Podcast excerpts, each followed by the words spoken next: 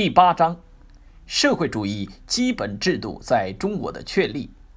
考点一：从新民主主义向社会主义过渡的开始。第一部分：中华人民共和国的成立及其伟大意义。一九四九年十月一号，中华人民共和国的成立，宣告中国人民当家作主的时代已经到来。中国历史由此开辟了一个新纪元。第一，帝国主义列强压迫中国、奴役中国人民的历史从此结束，中华民族开始以崭新的姿态自立于世界的民族之林。第二，本国封建主义、官僚资本主义统治的历史从此结束，广大中国人民在政治上翻了身。第一次成为新社会、新国家的主人。第三，军阀割据、战乱频仍、匪患不断的历史从此结束，国家基本统一、民族团结、社会政局趋于稳定，人民可以集中力量从事经济、文化等方面建设的时期开始到来了。第四，从根本上改变了中国社会的发展方向。为实现由新民主主义向社会主义的过渡创造了条件。第五，中国共产党成为全国范围内的执政党。中华人民共和国的成立，标志着中国的新民主主义革命取得基本的胜利，标志着半殖民地半封建社会的结束和新民主主义社会在全国范围内的建立。近代以来，中国面临的第一项历史任务即求得民族独立和人民解放的任务基本完成了，这就为实现第二项历史任务即实现国家的繁荣富强和人民的共同富裕创造了前提，开辟了道路。拓展与点播：二零一九年是新中国成立七十周年，这个知识点十分重要。第二部分。完成民主革命遗留问题和恢复国民经济。一、新中国成立初期面临的严重困难和紧迫的问题。第一点，解放全中国的任务还没有完全结束，新解放区还没有进行封建土地制度的改革。第二点，中国的经济十分落后。第三点。以美国为首的西方资本主义阵营，企图从根本上搞垮新中国。第四点，中国共产党面临着执政的考验。二，新中国面临着两大任务：一是继续完成新民主主义革命的遗留任务，彻底解决中国人民同三大敌人的矛盾；二是动员人民努力医治战争创伤。恢复破败的国民经济。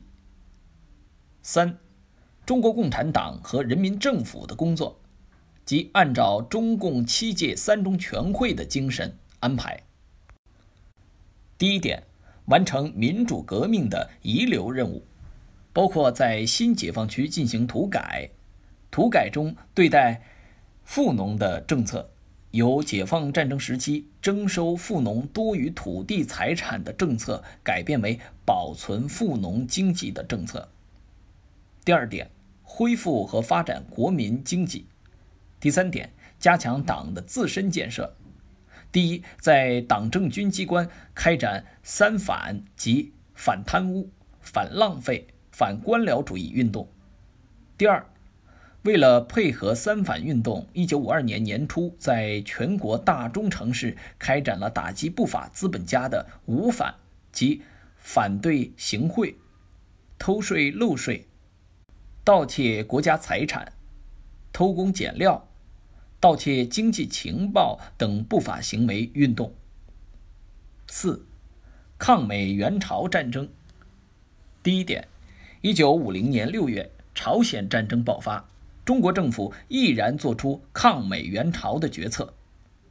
经过艰苦作战及其谈判斗争，终于在1953年7月迫使美国代表在停战协定上签字。第二点，抗美援朝战争是一场抗击美国侵略者的正义战争，打出了新中国的国威和人民军队的军威，创造了以弱胜强的范例。这场战争的胜利不仅支援了朝鲜人民，保卫了中国的国家安全，而且为维护亚洲和世界的和平做出了重要贡献。这一胜利有力地打破了美国军队不可战胜的神话，极大地增强了民族自信心和自豪感。全世界对新中国刮目相看，新中国的国际威望空前提高。从此，帝国主义。不敢轻易做侵犯新中国的尝试，我国的经济建设和社会改革赢得了一个相对稳定的和平环境。第三部分，开始向社会主义过渡。一，新中国成立后的最初三年，已开始实行社会主义革命任务及三个方面的表现。第一点。没收官僚资本，确立社会主义国营经济的领导地位。没收官僚资本具有两重性质：从反对外国帝国主义的附庸中国的买办资产阶级的意义上看，它具有民主革命的性质；从反对中国的大资产阶级的意义上看，它又具有社会主义革命的性质。第二点。开始将资本主义纳入国家资本主义轨道，形式有加工、订货、统购和包销。第三点，引导个体农民在土地改革后逐步走上互助合作的道路。二，新民主主义社会向社会主义社会转变是我国历史发展的必然规律。拓展与点拨。要注意区分民主革命遗留任务与开始实行社会主义革命任务。土地改革是民主革命性质。没收官僚资本，确立社会主义国营经济的领导地位，将资本主义纳入国家资本主义轨道，引导个体农民在土地改革后逐步走上互助合作的道路，是向社会主义过渡的举措。